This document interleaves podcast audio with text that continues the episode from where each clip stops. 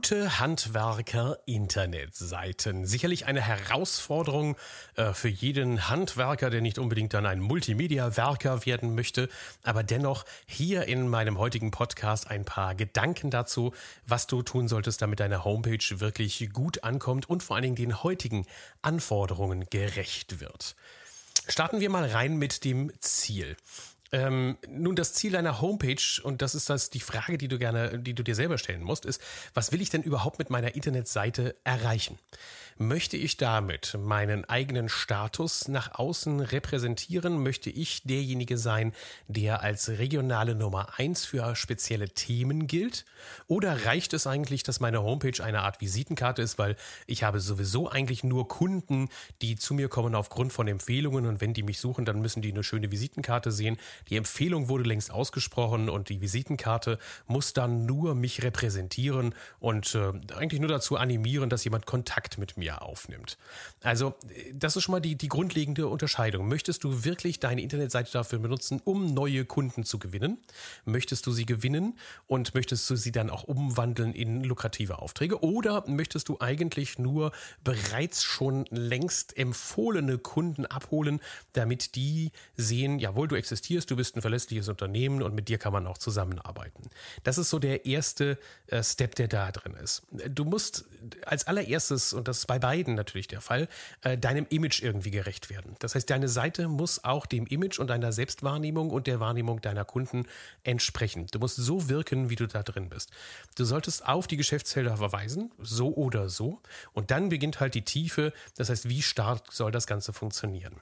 Heute, muss man ganz klar sagen, ist natürlich auch Video schon fast eine Pflichtveranstaltung. Die Menschen konsumieren sehr gerne Internetseiten und wollen dann auch gerne dort ähm, abgeholt werden. Äh, sie schauen sich Videos auch auf ihren mobilen Endgeräten an und dementsprechend wäre es natürlich schon klasse, du hättest dort ein tolles Video am Eingang. Aber bitte nicht so ein langweilig produziertes Firmenvideo äh, mit so irgendeinem fremden Sprecher, mit so einem salbungsvollen Ton, der sich dann dahinstellt und sagt, ähm, das Unternehmen Müllermann existiert seit 350 Jahren und ist dann der vertrauensvolle Partner für alle Fragen rund um, und dann setzt du da bitte äh, wahlweise dann eben das richtige Verlegen von Fliesen, die tolle Außengestaltung ihrer Fassade, den perfekten Wintergarten oder für das tolle Badezimmer ein. Äh, das ist fürchterlich langweilig. Ähm, bei solchen Videos gilt vor allem, sei echt, sei ehrlich, sei authentisch, bring das rüber, was du gerne erzählen möchtest. Vielleicht werde ich dazu demnächst mal einen eigenen Podcast machen. Was sollte eigentlich heutzutage mit einem Video dargestellt werden? Es gibt super Beispiele im Netz, wie sich Unternehmen sehr authentisch, echt und ehrlich auch präsentieren. Wenn dich das Thema interessiert, schreib mir das gerne in die Kommentare, dann weiß ich das und dann kann ich da auch ein bisschen stärker drauf eingehen. Step Nummer eins: Was äh, zeichnet heute moderne Internetseiten aus?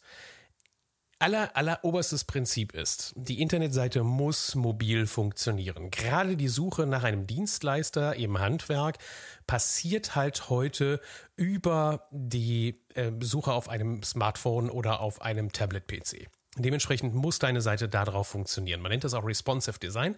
Ähm, das heißt, die Seite antwortet auf das abfragende Gerät, zeigt seine Daten so an, wie sie dann anschließend auch gut formatiert werden können. Und Google wertet das natürlich auch entsprechend hoch und zeigt dir das äh, und äh, wird dann auch in der Suche deine Seite anzeigen, wenn sie responsive programmiert ist. Ähm, das sollte heute eigentlich leider kein Thema mehr sein, aber da einige ihre Internetseiten die letzten vier, fünf Jahre nicht überarbeitet haben, passiert es halt doch, dass deine Seite nicht vernünftig angezeigt wird. Und Google straft das mittlerweile massiv ab.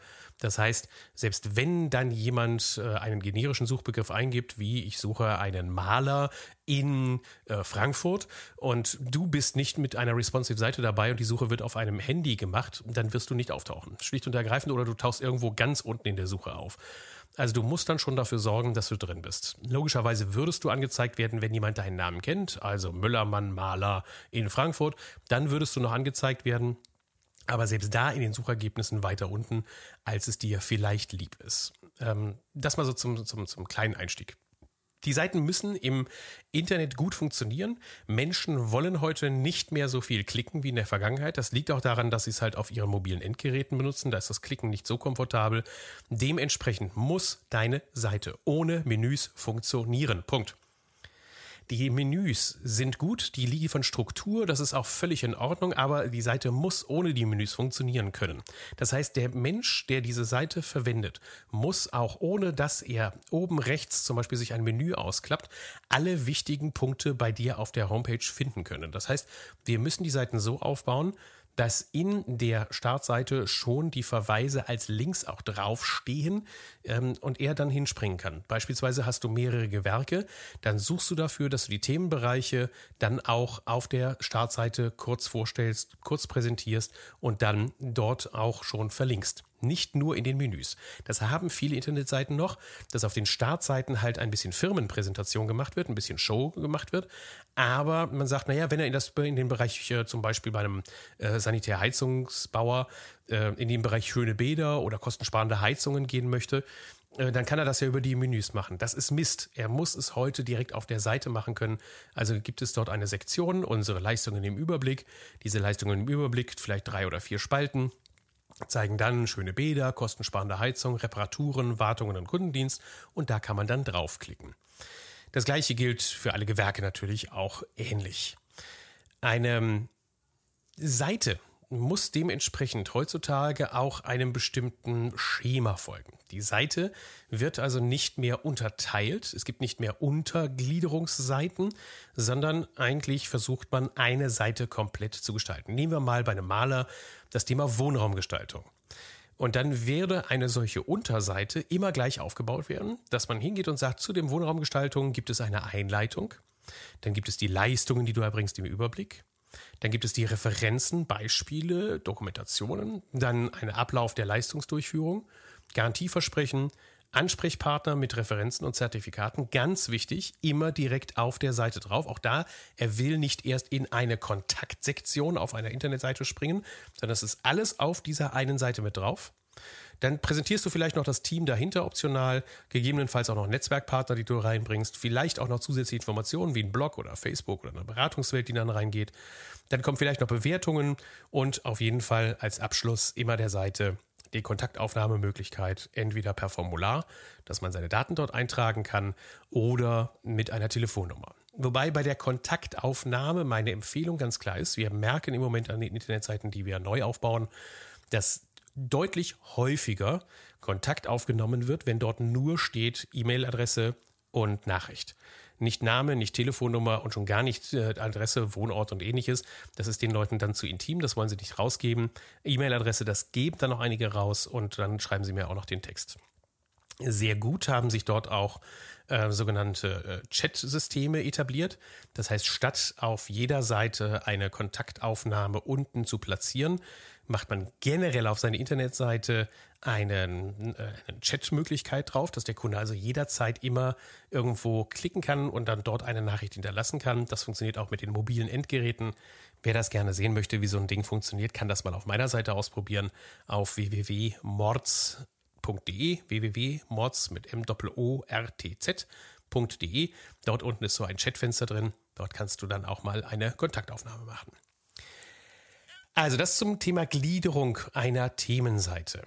Ähm, die Empfehlung also, pack auf eine Themenseite alles auf diese eine Seite drauf. Die Gliederung kannst du dir nochmal in meinem Blogbeitrag angucken, der passend zu diesem Podcast hier unten verlinkt wird in den Show Notes. Dort habe ich dann das hingestellt. Da gibt es eine Gliederung in äh, Spiegelstrichen, die drin sind. Das hat sich empfohlen. Das funktioniert ganz gut. Einleitung, Leistung im Überblick, Referenzen, Ablauf, Garantien und so weiter. Das ist dort alles sichtbar. Das brauchst du dir jetzt im Podcast nicht zu versuchen zu merken. Und das war es auch schon. Ich würde heutzutage eine Internetseite für einen Handwerksbetrieb ganz klar hier enden lassen. Das heißt, ich stelle meine Geschäftsbereiche jeweils auf einer Seite dar. Auf dieser einen Seite erzähle ich alles über diesen Geschäftsbereich. Und danach, wenn es darum geht, aktuelle Informationen, aktuelle Projekte, Bilder, ähm, eine Beratungswelt, ähm, Downloadmöglichkeiten anzubieten, einen Newsletter zu präsentieren. Das alles gehört dann wiederum in einen extra Sektion hinein oder vielleicht sogar auf spezialisierte Internetseiten. Beispiel. Projekte und Referenzen präsentiert man heute im Handwerk am besten auf einem Expertennetzwerk. Ich empfehle dort auf jeden Fall Haus. In diesem Expertennetzwerk kannst du deine Daten reinstellen, du präsentierst deine Projekte, wirst dort auch gefunden wie in einem gelbe Seitensystem. Und der Smarte an der Geschichte ist, diese Daten brauchst du nur einmal an diesem Ort zu pflegen und die kannst du dann auch auf deiner Homepage nochmal präsentieren. Ähnliches gilt für Pinterest. Es ist eine Ideensammlung, sind Beispiele, sind lose Referenzsammlungen. Ähm, dazu habe ich einen eigenen Blogartikel schon geschrieben, den kannst du dir mal angucken. Genial ist es, wenn du einen Blog pflegst. Also wenn du über deine Tätigkeiten und vor allen Dingen auch über das, wie ihr eure Tätigkeiten ausführt, einen Blog schreiben möchtest. Natürlich fordert das ein bisschen. Das ist ein Aufwand, aber den muss man auch darin sehen. Das ist keine Spielerei, es ist keine Geschichte, die man tut, einfach nur, weil man sich selbst darstellen möchte, sondern ein Blog ist aktive Kundengewinnung. Zweierlei Gründe. Erstens, um Reichweite heute zu generieren, brauchst du guten Inhalt. Diesen guten Inhalt kannst du in einen Blog noch besser hineinpacken als auf eine Internetseite. Diesen guten Inhalt wird Google dann auch werten und sagen, hey, das ist total klasse und dich entsprechend promoten, dich entsprechend hoch loben und dann auch präsentieren auf den Seiten, weil du bist ein Experte, du schreibst über etwas und du machst nicht nur Werbung. Und ähm, damit ist ein Blog auch die Möglichkeit, um richtig Geld zu sparen. Also nicht nur um Kunden zu gewinnen, sondern auch um Geld zu sparen. Weil ich empfehle heute jedem, dass er lieber das Geld nimmt, das er vielleicht in der Vergangenheit für Google AdWords Werbung gemacht hat, reduziert deutlich dieses Budget und gibt es jemanden, der für ihn vielleicht sogar Beiträge professionell schreibt auf einem Blog. Denn erstens, diese Investition ist langfristig. Das heißt, du gibst einmal das Geld für den Blog aus und danach wirst du immer wieder und immer wieder indiziert von Google. Google Werbung selber musst du jedes Mal neu schalten und wenn jemand draufklickt, bezahlst du dafür. Das heißt, es hat keine Nachhaltigkeit. Ein Blog hat eine echte Investition und eine echte Nachhaltigkeit. Und du kriegst natürlich darüber Suchmaschinenplatzierungen, die ähm, sonst kaum sogar einzukaufen sind. Ein Ähnlicher Ansatz ist es, wenn du statt einem Blog eine Beratungswelt aufbaust. Wenn du also thematische Schwerpunkte hast, Ausarbeitungen, aktuelle Trends, Fördermöglichkeiten und ähnliches reinbringst, das ist auch eine gute Geschichte, ist ähnlich wie ein Blog, gehört aber nicht auf die Startseite drauf. Das lenkt von dem Ziel ab, dass du dich positionieren möchtest. Das lenkt davon ab, was du eigentlich machen möchtest. Wer Beratungen und tiefere thematische Informationen sucht, der wird auch dorthin surfen, wenn du ihm diesen Link anbietest und dort draufklickst und dann wird er da auch hinein einsteigen. Also lenke nicht vom Thema ab darüber, dass du über Fördermöglichkeiten oder ähnliches redest. Ich bin sogar manchmal so brutal, dass ich sage, ey, weshalb kommen die Kunden zum Handwerk? weil sie von dir die Lösung haben wollen und nicht, weil sie sich gefälligst diese Lösung in einem Online-Wikipedia, äh, die du zur Verfügung stellst, selber suchen soll. Wenn du darüber reden möchtest, dass du einen Beratungsservice hast, der einen Fördermittelservice inkludiert und eingeschlossen hat, dann schreibe lieber darüber, dass du die sämtlichen Förderungen für den Kunden herausfindest, aber sage dem Kunden nicht, welche Förderungen es alle gibt. Das interessiert ihn nicht. Er will nur wissen, erst einmal, hast du einen Fördermittelservice? Gut. Kannst du das? Noch besser. Und dann kannst du vielleicht irgendwann mal hingehen und sagen, und jetzt sage ich euch auch noch, es gibt eine tolle Fördermöglichkeit. Wenn wir es mit einer Werbung verbinden, geht's. Ähm, Beispiel hatten wir jetzt Anfang des Jahres, sind die Fördermitteltöpfe wieder freigegeben worden im Bereich Bäderbau für barrierefreien Umbau. Und äh, der Fördertopf war letztes Jahr leer und da kann man natürlich dann super hingehen und sagen, hey Leute, der Fördertopf ist wieder offen. Äh, wenn Sie jetzt den Antrag stellen, dann haben Sie auch eine gute Chance, die Förderung zu bekommen. Entscheiden Sie sich jetzt. Also das ist dann so ein Kick, dass dann ein Kunde sich anfängt zu entscheiden. Wenn du Downloads anbieten möchtest, denk immer daran, dass du Downloads nur dann anbietest, wenn du auch etwas dafür bekommst. Es ist nämlich eine grandiose Möglichkeit, dass wenn du etwas Spannendes hast, was jemand herunterladen möchte, dass du vielleicht auch darüber nachdenkst, eine E-Mail-Kampagne darüber zu starten. Also, dass du von dem Kunden die E-Mail-Adresse einforderst und dann mit ihm weiterarbeiten kannst. Wie genau E-Mail-Marketing funktioniert und wie man das Ganze aufbauen kann, auch dazu findest du in meinem Blog schon ein paar Ideen. Newsletter an sich sind total out. Ähm, das gebe ich zu. Newsletter, ähm, also eine Sammlung wie eine Tageszeitung aufbereitet, die man in periodischen Abständen immer allen Leuten zur gleichen Zeit schickt. Das lockt heute keinen Hund mehr hinterm Ofen hervor. Das wird häufig abbestellt. Die Dinger bringen nicht mehr so sonderlich viel, zumindest in der Beobachtung mit den Kunden, mit denen ich arbeite. Ähm, E-Mail-Marketing ist eine andere Geschichte, ähm, aber dazu dann auch einmal mehr, wenn dich das Thema interessiert. Schau dir den entsprechenden Beitrag an, weil E-Mail-Marketing bedeutet, ich nerve nicht den Kunden, ich liefere ihm zu seiner Situation spannende Informationen und nur dazu kriegt er dann auch regelmäßige Updates und auch keine Werbung in dem klassischen Sinne, sondern er bekommt Mehrwerte und Value, den er dann umsetzen kann. Wenn du noch mehr Informationen haben möchtest, findest du die in meinem E-Book, das du kostenlos herunterladen kannst. Wenn du auf den Link zu dem Blog klickst, findest du ganz unten am Ende ähm, die Möglichkeit, das E-Book herunterzuladen, wo wir gerade schon beim Thema Downloads waren. Ähm, dort ist ähm, das Buch, was ich geschrieben habe, das E-Book, was ich äh, veröffentlicht habe, heißt Strategien gegen Internetvergleiche und Preisverfall. Dort stelle ich auch noch mal einiges zum Thema, wie soll eine Internetseite aufgebaut werden, da. Die kannst du dir dann gerne mal anschauen. Und äh, damit soll es dann auch für heute schon gewesen sein. Was bleibt als abschließender Appell? Erster Appell, Schau, ob deine Internetseite responsive ist, also auf deinem Handy auch gut dargestellt werden muss. Sobald du anfangen musst, die kleiner und größer zu zoomen mit den Fingern, ist sie möglicherweise nicht responsive. Zweiter Gedanke, räum auf, sieh zu, dass jedes Thema, jeder Geschäftsbereich, den du hast, nur noch auf einer Seite Platz findet und dort komplett umfänglich beschrieben und präsentiert wird, weil darüber kriegst du die besten Suchergebnisse und lagere alles, was nicht zu dir und deinem Unternehmen gehört, zu dir und deinen Leistungen erbringt, die du direkt dem Kunden vermitteln möchtest, lagere das aus auf Positionen, die vielleicht besser sind, externe, zum Beispiel Haus, ähm, Neuigkeiten und News, zum Beispiel auf Facebook oder ähm, Bilder, die du präsentieren möchtest auf Pinterest.